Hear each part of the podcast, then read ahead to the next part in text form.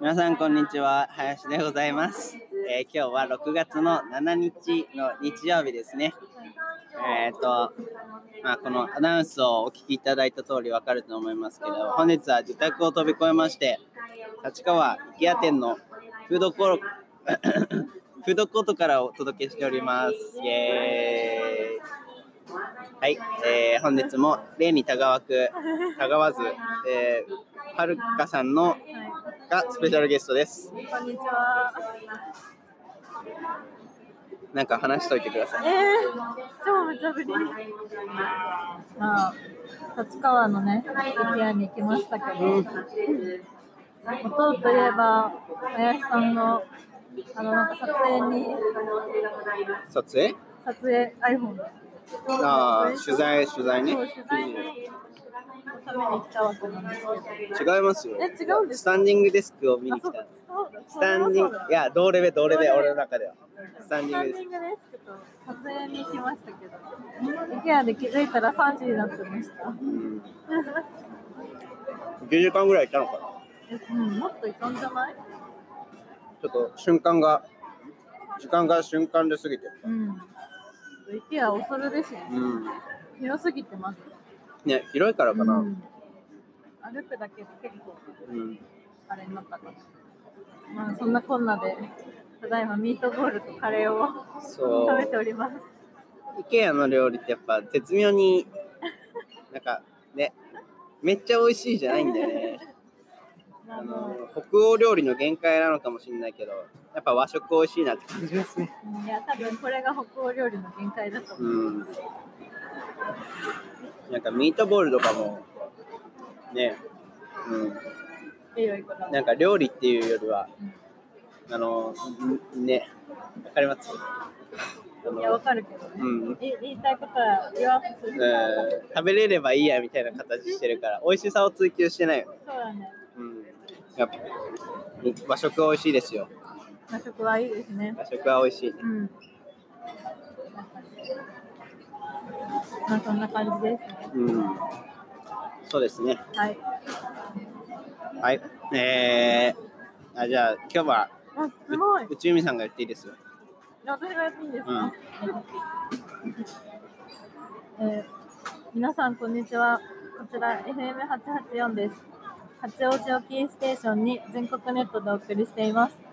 この番組はパーソナリティを務めるゆうやはやしがガジェットや映画、旅行など気になるトピックについてあれやこれやと話すポッドキャスト番組です。はい。お願いします。ゆうやはやしのうん。 FM884 ついに出演しすぎて乗っ取り始めました。ちょっとやっぱ出演者問題あるよ ね。ずーっと一緒だから別にいいんだけど別にいいんですけどはるかさんがねちょっとね出演できなくなったとかっていう時いにや、そうね。代わりに機械じゃないけど、うんがないからバックアップがないから、うんちょっと番組存続の危機になってしまってるね。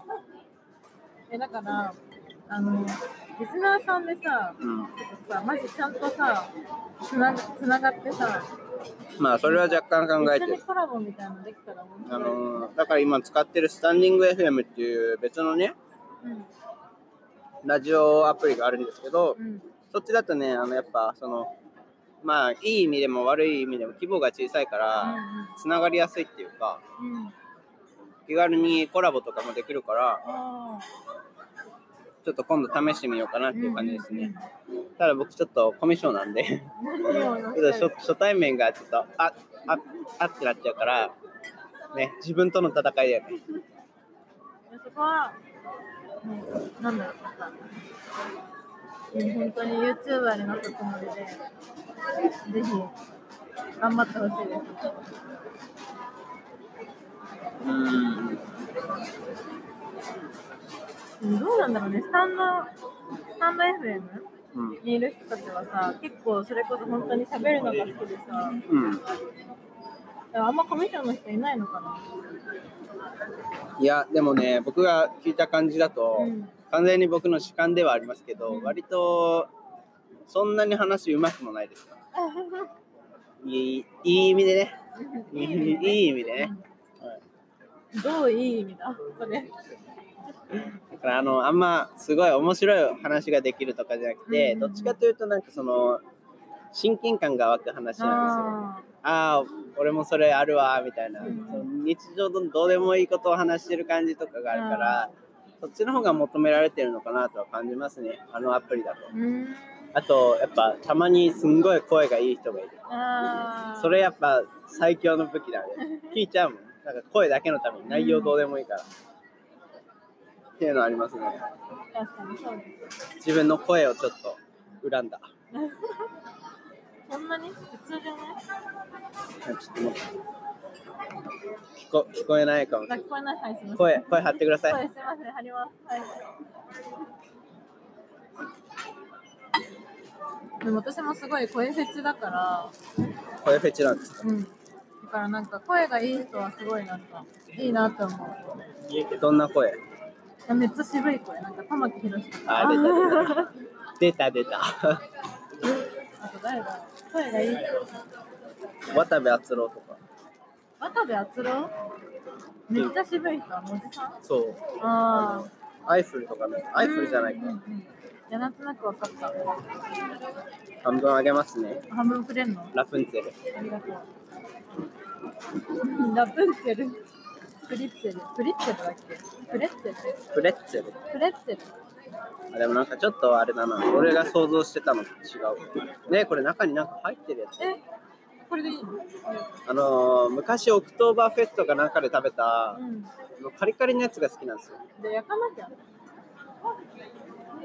あ、どううん持って帰って焼いたら。なんかねなバターが中に入っててええー。好きな人好きなんだろうけどうん僕あんま好きじゃないああ、じゃあ、ボツだね。うんボツ。次行こう。あのそれはボツです無。無味のやつが 好きなんですよあの素朴な味のやつが僕好きなああ、なるほどね。すごい並べてんですねめっちゃ並べ始めた、うん。やっぱ、うん、徐々に戻ってきてる感じはね、感じますね。あるね。だいぶ、これ見比べても、あの、コロナ前と比べてうも、ん。同じぐらい、うん多分もう完全に IKEA には人が戻ってるうけど、ん、一応席離したりはしてるけどうね、ん、入ってきてる1日に来る客数としてはうんほぼ一緒ぐらいのう感じ。ん、ここに来るまでの道とかでも、すごい立川行き込んでましたし、うん、すごい混んでた。多摩動物公園とかも、ああ、え、見たたま向いたみたい。今日あそこの前を通ってきたんですけど、すんごい混んでた。うーん、うーん子供連れが一応みんなマスクはつけてたけどうん、すごいですねでもね、でもそろそろ逆にみんな活動を始めないと、そうだよねお互いがね、経済も経済がね回らないし、本当だよ自ね分も、自分もお金なくなるし、みたいな。多分あのー緊急事態宣言解除したのもそういう理由なんでしょあ、そうなのいや知らんけどでもまあでもそうだよね。いつまでも休んでるわけにはいかないので。 2ヶ月経済を完全に止めるってねうんなかなか相当だよねなかなかだよね一日一日がもう大ダメージででも株価は株価株価スーパー上がってません株価もスーパー上がりすぎて、売れないもう売れない、もう私は本当に、もう会社に行く意味が今、今んとこないです。そんなに売れない本当に売れもうなっていい。うかあれかもうほんと一日一日のあれが直接うんだから直接業務に関わってくるっていうか、うんいやもうだから今は株じゃなくて、それこそ金、金関連、ゴールド。の更新とか、あとなんか、例えば日経平均が下がると利益が出る商品があるから、なんかそういうのを買うとか。どれですか例えば、ダブルインバース、日経ダブルインバースっていう 知らんな専門的 ETF っていうおう上場投資信託 あの投資信託の中でも普通に上場してて普通の場中で株式みたいに売り買いができるうん。投資信託があるんだけどそのインディ F でうん。ダブルインバースっていうやつはうん。日経平均が下がるとその2倍利益が取れるお、すごいな。上がっただけ2倍利益になるっていううん。そう投資選択と下下ががるるとか上がらるんですね。そう下がると上がるだからいつかの下落に備えてそういう投資信託を打ったりまあ、いつかは下がるだろうけど ね。金融難しいな、やっぱ。難しい絶対、ハイ、ハイリスク入りたんじゃないけど、うんリスクあるからね。そうねしかもお金だしねっていう、やっぱそこら辺ちょっと怖いですうね。んあんまお金の、まあ、お金の余裕がある人なら、まあ、ギャンブルじゃないけど、うんそれで、金増えたぜ、ヒャッハーなれるからいいけど、ギリギリの生活をしてる貧困層の私には難しいです。何をおっしゃる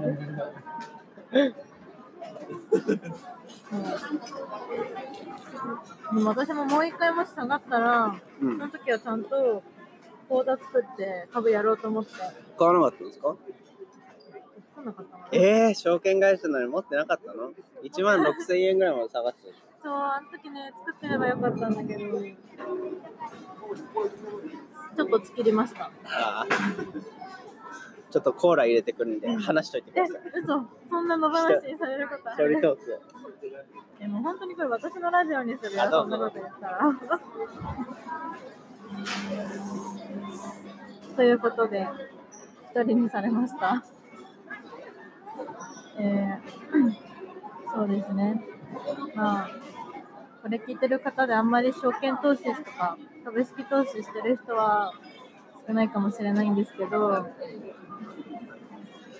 もしなんか、こう、気になることとか、こういう銘柄どうなんですかとか、そういうのがあったら、まあ、何か参考になれるようなお話がもしできたら、ぜひ FM884 を乗っ取って、私させていただこうと思うので、皆さんぜひ、ハッシュタグで聞いてください。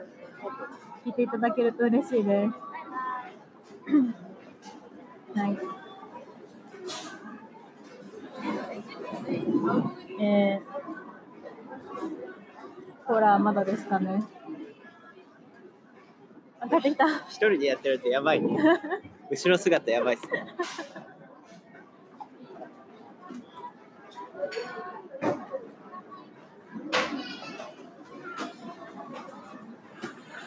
まあ、おそらくここはカットになると思うので、気楽に食べたいと思います。アップルパイ。アップルパイ。アップルパイ、食べますね。食べる。何話してま したか株式投資が気になったら私まで聞いて。営業して営業してた。あ、本当だ、これなんか入ってた。る。ね、なんか微妙。うん、確かにこれは思ってたのと違うね。日本人内ズとされない味で、うん。そのまま持ってできしかてもこも。れ絶対あったかい方が美味しいって。うん、あ、レンジあるいただきます、このアップルの方。あ、ちょっとせっかく IKEA だから IKEA の話をしよああ、そうだね。じゃあ、イケアの何ですかう。あ、アップルのやつは美味しいですね。本当これはありちなみにじゃあ、そうスタンド、スタンディングね。あスタンディング。ずっと覚えないじゃん。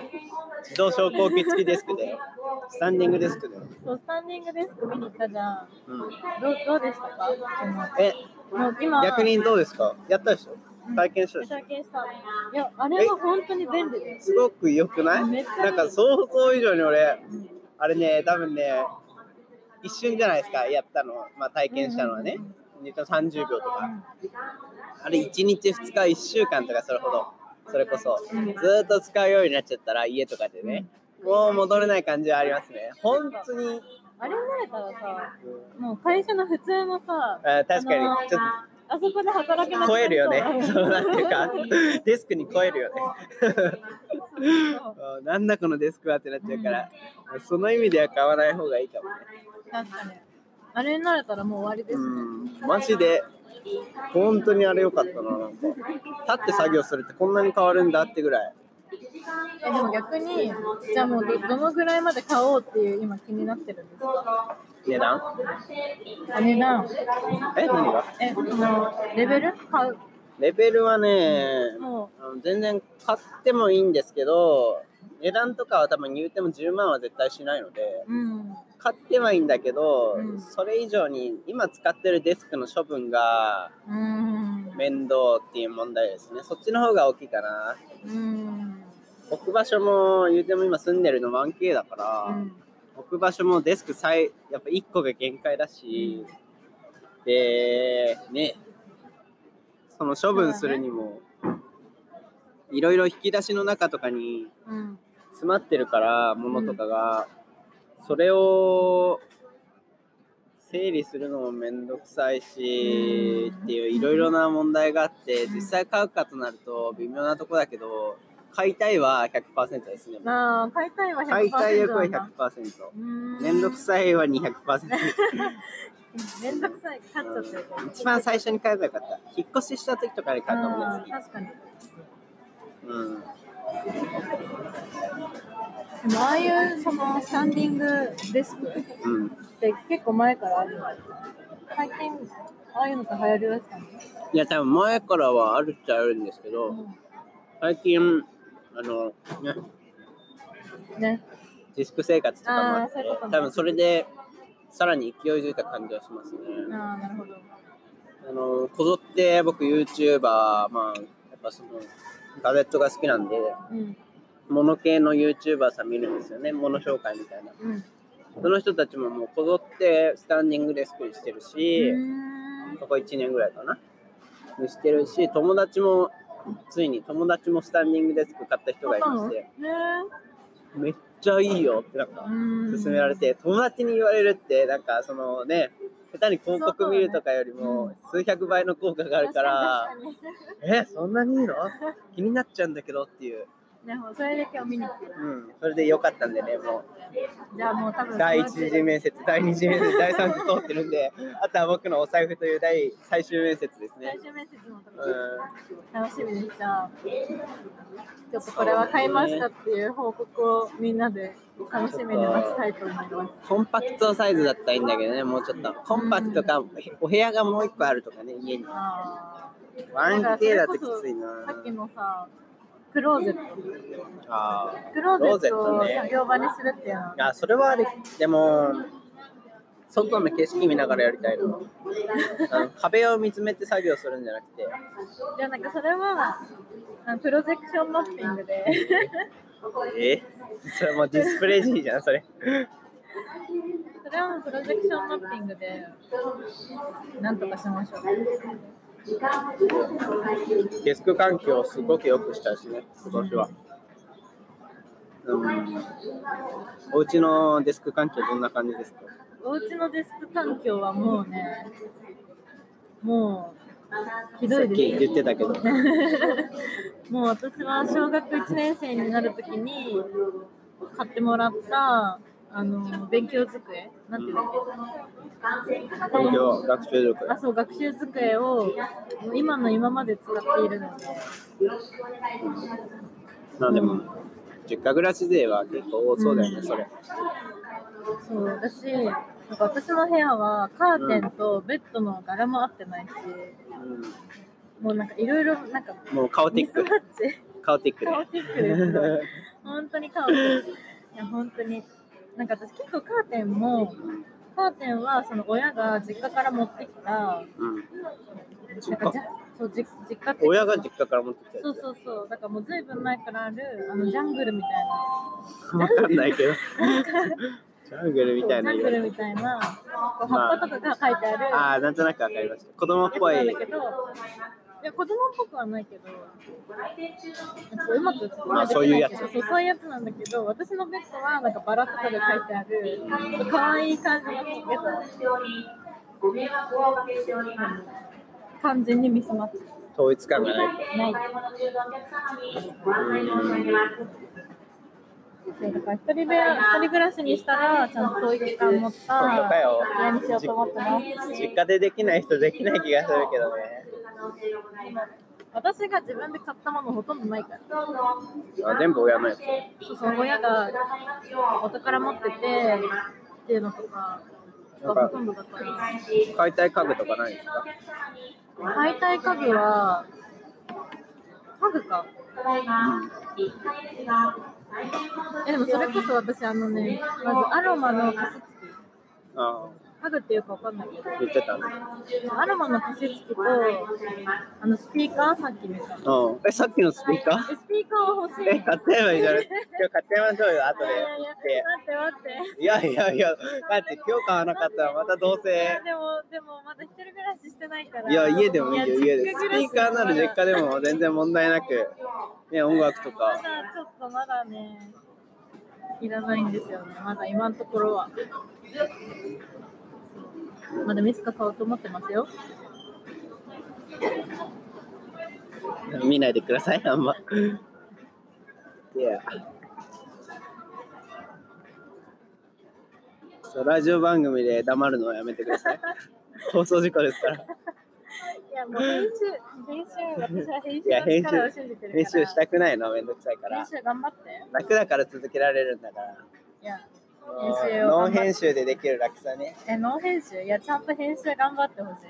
冒頭にだけやってる。冒頭と最後にだけ。うん。あ、チュルルルルルあれね、シュルルルルえ、じゃあ、お題ください、お題。お題うん今日お題、もうやっぱ毎日やりすぎてお題がどんどん消えてくんだよね。なんかあるかななんじゃあ、うーん、何やろうかな。い や、僕、休学しようと思うんですよねっていう、休最学近の話。最近のお悩みから。うんいやでもね一昨日ぐらいも面接やりましたけど、うん結局ね30分でねその人の二十何年生きてきた人のさなんて伝わるわけないなと思って、で結局面接ってその上手い人が勝つじゃないですか、うん、ままああ、なそういうなとこある。うん何事もそうかもしれないけど実質そのその人の本当の能力関係なく、あのね、そのうまさ、テクニック、小手先のテクニックで決まっちゃうから、まあ、ちょっと今年の僕には合わなかったです今ね。年の今年の、うん来年の自分ではあって来年1年間それについて勉強 して、来年こそ頑張ろうっていう。そんな生き急ぐ必要はないかなって思うしね。1年ぐらい言うても時差ご誤差でしょ、誤差。まあ1年は誤差ああ私のだって同期が5年5個上って思ったらーやばっ。5個上の同期そう私裏あそうあの支店のその同期同期そう同期一緒に入い新卒2年目や違う違う1年目で普通に私と一緒に入学し入社してうん。で裏を支店2人なのでその私ともう一人の同期は5個上だったから誤差誤差5個ってもうアラサーですか27歳だったなかなか。うん、でもすごい仲は良かったし、なんか年の差を気にしたことはなかったけど、まあ大人になるとあんま年の差もないし。うん。だからそんな2年、1、2年なんて私の中では本当に誤差だとは思ってますけど、そうね。なんか最近街行く人とかを見て、あの人何やってんだろうとか思 う思っちゃうんですよね。おじいちゃんおばあちゃんとか何をやって今この年になってこの道を歩いてるんだろうとか、確かに。なんかそういう哲学的なことを考え始めると自分の悩みなんてちっぽけだなって最近感じますね。そうだね。うん。確かに。まあ当人にとってはね、大学、大学4年が、よ大学の4年生までが、うん。まあ言ったら決められたレールというか、うんみんなが一緒にやってるとこだから、うんそれで大学を卒業して、うん。えー新卒して、うんえーで働いてっていうのがまあね、まあ、多くの人が通る道だからその道を外れるっていうのはやっぱなかなかの勇気まあは勇気は必必要要だねですね。実際そう踏み出しちゃったら別にどうってことないんだろうけどね、さうん何年後とかに振り返ってみたらそうだね。全くああんなので悩んでたこともあったなっていうのは絶対そう思うんですけどそう。確かにただそれを自分ができるかって言われるとやっぱそう、うんまあなかなかに悩みますよね。確かに。そうだね。え確かに。えそんな経験ありますか？いや、私は本当にレールに乗りすぎて、ストレートか。そう何に関してもその遅れたこととかなかったから、うん。あんまり自分の人生の中ではなかったけどでもまあそれこそ本当に出会ってきた人たちがその同期も5個上だったしうんで私が一番大学で仲良くしてる一人うんもやっぱり浪人して大学に入ってるからうん1個上うんだったし、で結構年が離れてる子が多いうー友ん達には。割と周りに多いんですかねうん言ってないだけとかでやっぱり僕も休学してる人を探し始めると意識して探し始めると割と近くに「あ君休学してたの?」みたいなあ人とかもいるから、なんつうんだっけこういうのあの意識し始めるとあの景色が変わってくるみたいなーうん、あのあれことわざ忘れたな私ね、ことわざは分か言らない。い回しみたいなあのかっこいい言い回しみたいな忘れちゃったけど、まあじゃあそれね。うん、割といる、いろいうろん全然いますよ。ただ何をしようかだよねあと今4年の夏に休学し始めるとしたらタイミングちょっと悪いなって思って3年とかだったらまあ1年ね3年の春に休学したとかだったら丸1年経ってまあ4年あ4年じゃないもう一丁3年の春だからうん。うん。復学して、まあ、インターンぼちぼちやってみたいな、まあ、スムーズというかね行くけど第4の夏に休学しちゃうとまあでも新卒でその会社入るなら休学中休学始めましたあの頃にサマーインターン入ってえ夏じゃない冬ウィンターインターンうん。冬インターンやってう、ん。まあ、3月4月とか休学終わる頃にあのーあのまあ内定みたいなね流れになるから何のために休学したのって聞かれた時の対処がうん。なんか微妙になるな返しが難しくなるなっていうのを感じるんですよね。でもそれこそ、なんか現地でもさ、就職採用できるじゃうん。ん現地そのアメリカとかに行っても、採用試験ってあるじゃまん。だから、それに応募するのっていうのはどうですかあ僕別に留学したいわけではない 留学したいとかで休学なわけじゃないえしでもえでもさコロナ落ち着いたらだって留学するでしょもうやめたのそのイギリスに行くとかいやなんかでも大学生のうちしかできなくないですか今休学しても多分、まあ、春ぐらいまでは留学のあれないだろうしそうだね日本が回復してもね海外が全然まだまだうんピークをピークを更新してるからそっかじゃあ難しいかそうねちょっとコロちゃんねコロちゃんコロちゃんちょっとあのー人は殺,、まあ、殺してるけど、うんなんかそれ以上にねうん影なん響かそのそうだね危害というよりも、そのねうんじわじわとねそうそうそうそうそこうう蝕んでるそ感うじがあ蝕んりますねでる蝕んでる確かに確かにそれはそうかもしれない、一発ドーンってでかい地震とかの方がねうん回復も早いけど、うんちょっと厳しいな厳しいねもうだって大学に今の大学に4年生の代なんてオリンピックあるからうん就活そうめちだゃよねくちゃ余裕そうじゃんモードで言われ、たあ、俺たち就活余裕だからみたいな、ちょっとあぐらこいてた ら、その最後の最後のね、ほんと最後の最後に、ドカだかーらンねちょっと勘弁してくださいよっていう。本当に人生山あり谷あり。何あれね、まあ、何があるかわからないから、うねんそうそうそう。本当にそうですねうーん、そうね。うんちょっとどう舵取りをしていこうか。うん言っても、そこまでね、まあ、不幸を感じてるわけじゃないから、まあ割と僕幸せに生きてるんで。本当にこのまま、うん、このまま過ごしても、まあ、1年休学しても、まあ、就多分就職はできるんですよ。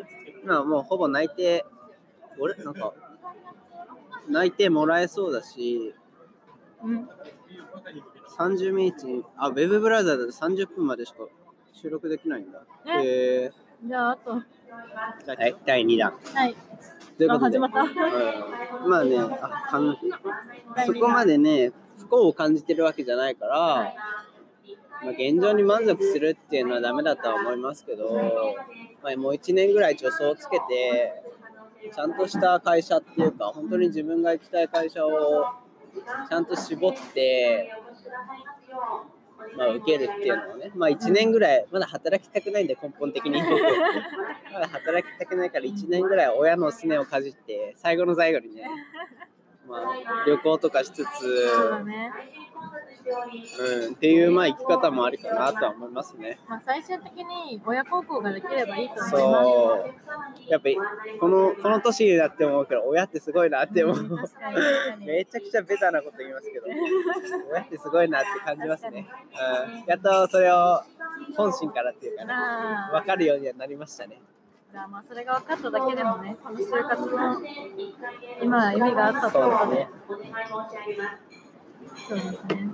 ただな、旅行行きたいな。旅行行きたいね。旅行ダメかな。国内旅行は今だ今とどこ行きたいんですかは、とりあえずタイ行きたいですね。あ、タイね。タイに1週間ぐらいうんで、現地でゆったりスローライフスローラ イフ。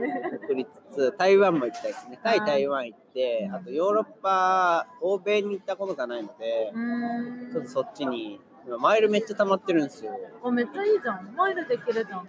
そうだから大学い、あの、JAL ナビカードっていうのがあって、知ってますか JAL 乗らない。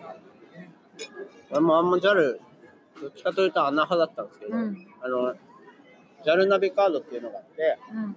その、まあ、これじゃあ、実際に。え、ちっちゃい。財布ちっちゃい。僕現金持たない。 現金持ってない。まあ、こういうカードがあるわけですよね。おー。 JAL の。はい。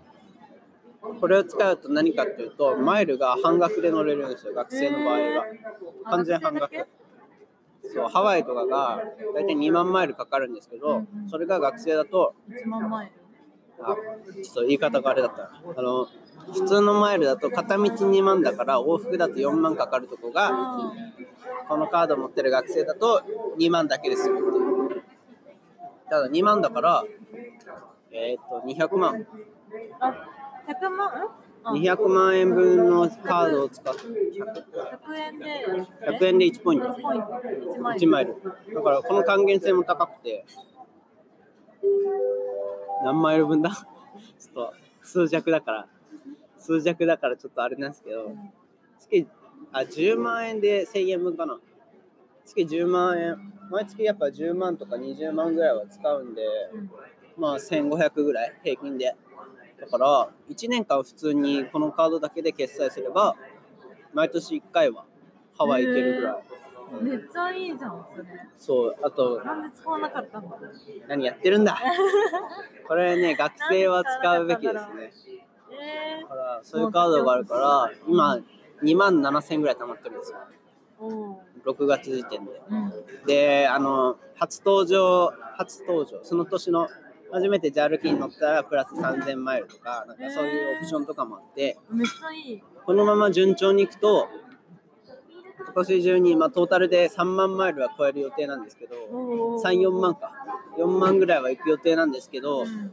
ただただただその飛行機が飛んじゃないから僕の貯めたマイルあの学生終わっちゃうんですけどなっていうねそそうだねのだからもう国内を行きまくるしかうんでも国内だと沖縄6000マイルで済むんですようーん5回行けるっていうね沖縄を沖縄5回決めようじゃん沖縄と北海道と行った行ったもう行った行ったし国内って国内だからねいやでもねどう頑張ってもなんかそれがえ北海道さ行ったことあるありますよ私札幌だけだけどああ、いや、でも私も札幌だけだけど、私国内旅行、北海道、ダントツ楽しかった。なんで俺そんな楽しくなかったですね、逆に。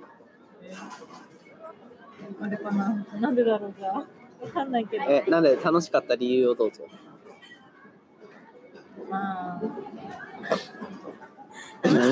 ないの楽しかった理由、なんでだろう。まあ、まあ、普通にまあメンツもあると思うけど、でも、まず、あの、星空が本当に綺麗で、なんか、ああの、スキー台の上からみたいな。違うこの、わどこか行ったんないけど、なんとか山、うん。なんとか山って知っている知ってう、るなんか、日本三大札幌そう、札幌にある札幌市内からなんか日本三大か五大の絶景、夜景へに入ってるなんかスポットがあってでなんかリフトに乗っていくのねそこにあ、知ってる知ってる。なんそうか、だけどそこがねまずこう今まで見たこう夜景の中でもダントツ一番綺麗だったの札で幌。まずその夜景を見てすごい感動した夜しうん。あとはね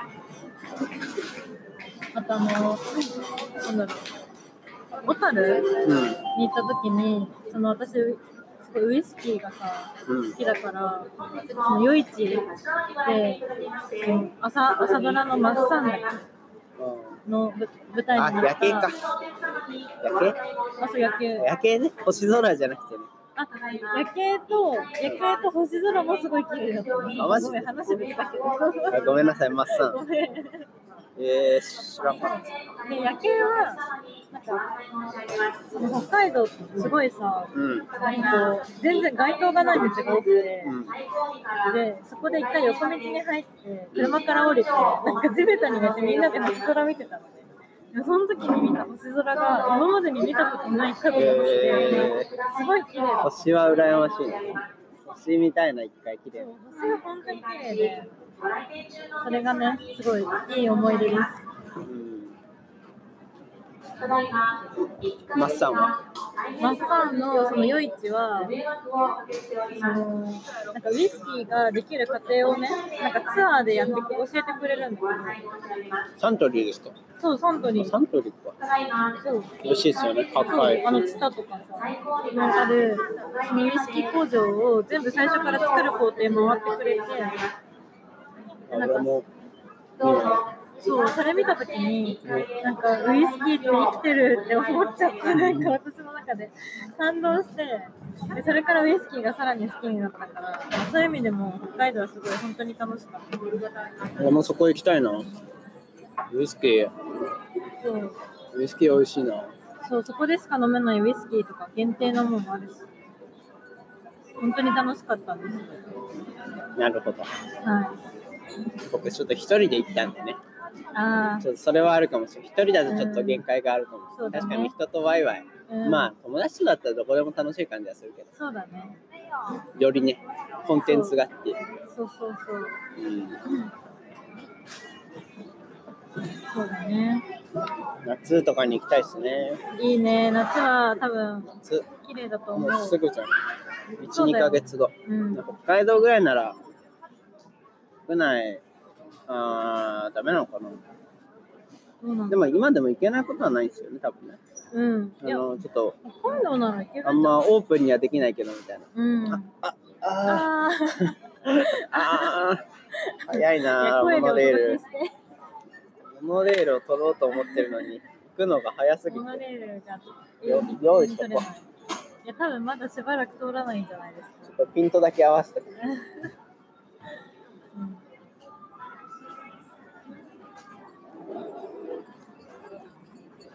そうですね。すごい人が落ち着いてきました。うん、だいぶ減ったね。うん。あでもめっちゃ並んでますよ。えスーパー並んでる。ずっとあの行列が終わんない。ああ、でも、なんかかわいいやつ。動物。かわいいやつそうや。あの絵ダサい。そう、これです。あー、綺麗ですね。すごい綺麗でしょ。肉眼で見るともっと綺麗なえの。ーそう、本当に綺麗だった。っていうね。うん。まあ、旅行ぜひ、そのマイル無駄にしないうちねに。、大学の最後なんてね、旅行イヤーですから、ね、そうだね国内か行ってほしいです よ。国内か、海外がいいな。でも台湾とかだったら行ける。ね、台湾だって今、完全に抑えられてますよね、もうね。新規感染者ゼロ、もうほんと1、2ヶ月とかでしょ、多分うん。うん知らんけど。台湾なら行けると思うんですよね。日本がね、完全に抑えられれば、そうちょっと東京が最近、はるかさん、レフト、はるかさんですかあ、そうです。ちょっとはるかさんです。ちょっと一人語りしときますね。東京だったらね、東京最近、ほんと今の収録時点ですけど、6月の7日なんで、昨日もなんか20人ぐらい出たとか、その前も20何人とかだったから、うーん、ちょっとね、厳しい、完全にもうちょっと緊急事態宣言の方を1ヶ月ぐらい延ばしてたら、あのー終わったぐらいの時って1桁だったじゃないですか。3人とか。ね。だからもうちょっと続けてれば大丈夫だった感じはするんですけど、まあ経済的な問題とかもあるんですよね。2ヶ月すでに止めてたから、もう1ヶ月となると本当に倒産が増えるとか、難しいとこなんで、まあ僕も、まあね、国のお偉いさんたちが決めたので、まあなんともちゃんと根拠があって、その緊急事態宣言を止めたっていうね、ところなんでしょうけど、あとね、もうちょっとね、感染者がね、1日でも東京がゼロとかになったらね、まあ、こ根源は抑えられたわけじゃないですか。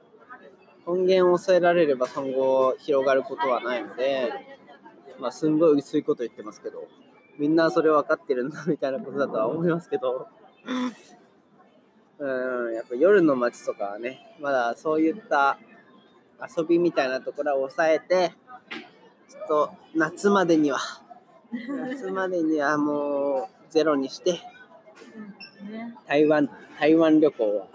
あとベトナムも少ないんじゃなかった確か。あ、そうなんだ。ベトナムも感染者ゼロみたいな。えーまあベトナムでもいいですよ。え、ベトナムすごい楽しかったよ。ホーチミンですかホーチミン。僕も行きましたよ、ホーチミン。ホーチミンすごいいいよね。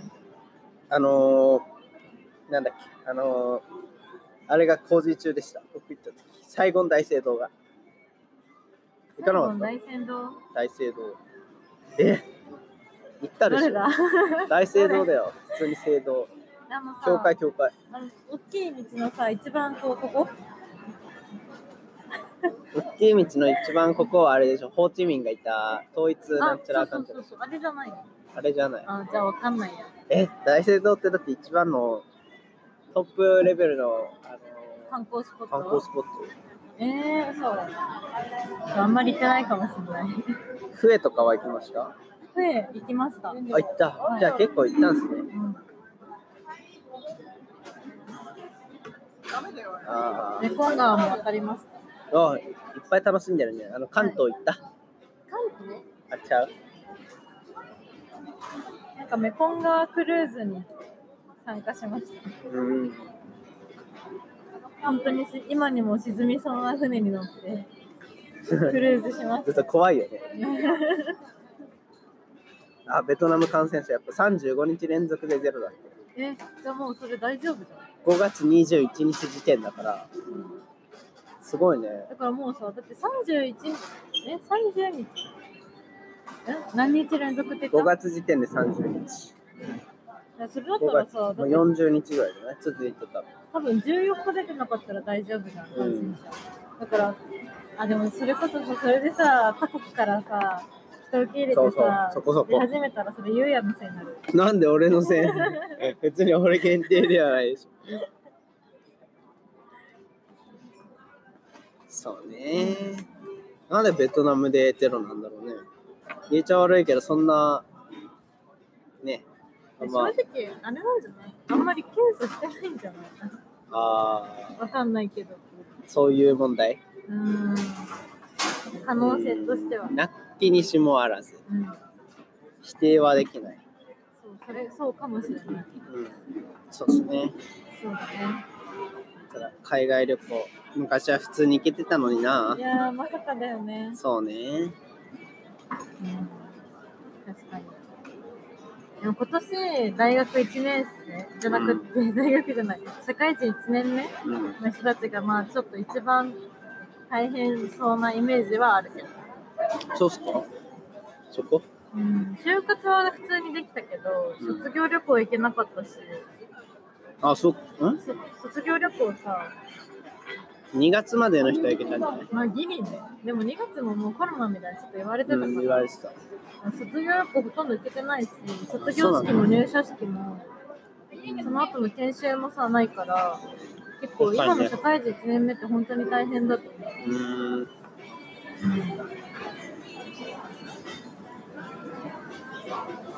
そうね。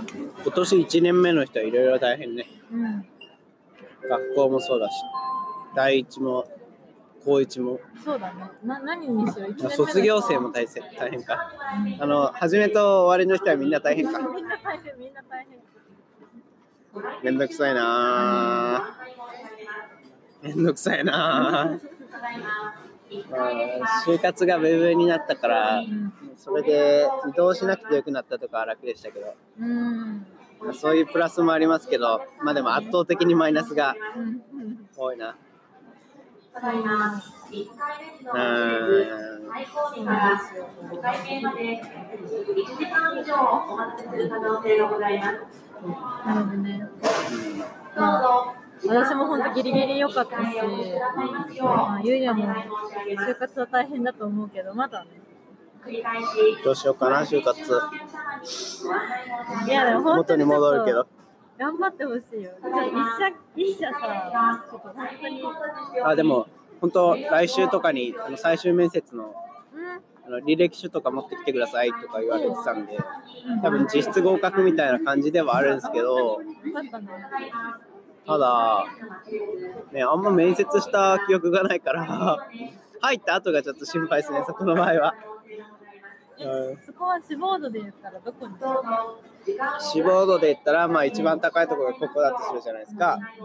まあ、その他ですよね、もう完全に。完全に。志望はしてない。あー内定もらえればいいやぐらい。あの、うん、だから、ちょっとそこじゃないとこから欲しいですね。そうっすね。あの、普通に大手とか受けとけばよかったなとは思いますけど、うん。ただ、うーん、そうね。まあ、30ぐらいには独立したいんで、おうそうそうそいつかは独立考えてるのね。う。いや、全然最初から独立考えてますよ。ブロガーで生きるっていう。やっぱあんま、僕、組織で働くのがうん。性に合わないっていうか、絶対、あのみんなに言われるんで、あのまあ良くも悪くも、あのーなんだろうな、コミュ障というか、いやいや。そんな、あ独創性独、独、独特だから。結局やっぱそでもいのい、と思う。あのー固定されずに働くのが自分の性に合ってるなっていう感じがするんで、まあでもそれを逆に失わないでほしいです。どれをですか何うそういうその毒、毒、毒、ーん、毒、そう。独創性をね。もう大人になるとなくなっていくよ社会ねに、社会に会社に入って、なんか丸め込ま込まれずに、うんいやでも失わずにすでに徐々に丸め込まれてますね僕今抗ってますけど抗ってるけど丸め込まれちゃった方が楽だなとは感じますねいろいろとでも本当頑張まっあてほしいこれだっていうのはあんま思いつかないけど今はただいっぱいあるよねうん。本当にあのーはいはい言っとけば結構うまくいくことあるからね自分のその信念に従わず正直そっちの方が多いよね。出世するしねそっちの方が、うん、そうなんだよね。うん正直こう自分がこう思っててもなんか私もなんかこう本当はこうなんだけど、うんでも言ったところで向こうには口答えにしか聞こえないし、そうですねなんかみたいなことで黙ってることよくあるから。まあ大人になるってそういうことよね。圧倒的才能とかがあればそれでもあの、まあ、口答えというかやってできるけど、まあ、そんなのねごく限られて超ごく一部のだからやっぱまあ社長とかになるしかないんじゃないですかねそうですね。そうですね。そうだすねそうですね。ミルクインじゃあまあもう4時になってしまう4時にしなって僕帰るまで1時間かかるんですけど自転車でもうごこの超お疲れモードの中でもうごしかも今からララポートかそこの中めっちゃ広いとこえー大丈夫。真っ暗真っ暗で帰りたくないなしかも明日面接あるからそれの準備もしないといけないしちょっと帰るのかねちょっと一日短いのやっぱ午後始まりダメだねダメっすよえ起きるのはも私に言ってる。うもう5時に起きてやんないとあうえんそうですはい。はい、じゃあこんなところで終わりたいと思いますよ。じゃあ、えー、はるかさん、えはい。あよ読むね。締めのやつを。ここ。はい、読みます。えーえあこ今回も FM884 お聞きくださりあ、いただきありがとうございました。番組に関するフィードバックは YouTube コメントもしくはコメント欄あコメント欄 厳しいです よ、先生。先生厳しいコメント欄もしくは FM8 シャープ。シャープ FM884 をつけて、ツイッターでつぶやいてください。この配信は YouTube、Apple、Apple Podcast、Spotify などで聞くこともできますので、皆さんお好みのメディアで作業 BGM と作して業。 これ作業だった。作業だった。作業 BGM として移動時間にも楽しんで、えごたごたいですやね移。動時間にも楽し作ん業で楽しんでいただければ幸いです。幸いです。はいもう終わり。また、ガジェットや旅行、エッセイまで包括し、感じたリアルのリアルを世界に伝えるコンセプトとしたブログ、ハイアリズム、ある雑誌の1ページをコンセプトに、あなたの旅心と感性を刺激する写真に文章を添えて、インスタグラム、毎日の生活に少し豊かにしてくれる物事を等身大で発信、個性的で楽しいベターライフを Twitter など各種 SNS でも各種 SNS でも発信していますので、そちらのチェック、登録の方もぜひお願いします。はい、ということで、えー今回も第10回、記念すべき第10回ですけど、立川池谷店のフードコートから お届けしました。は、はいいちょっと今日ね、なんか買うかは微妙ですけど、はい。はい、こんな感じで終わりたいと思います。はい。今日もあり今が日とうもご、ざはいいまし、ありたがとうございました。またお会いしましょう。さよなら。バイバイ。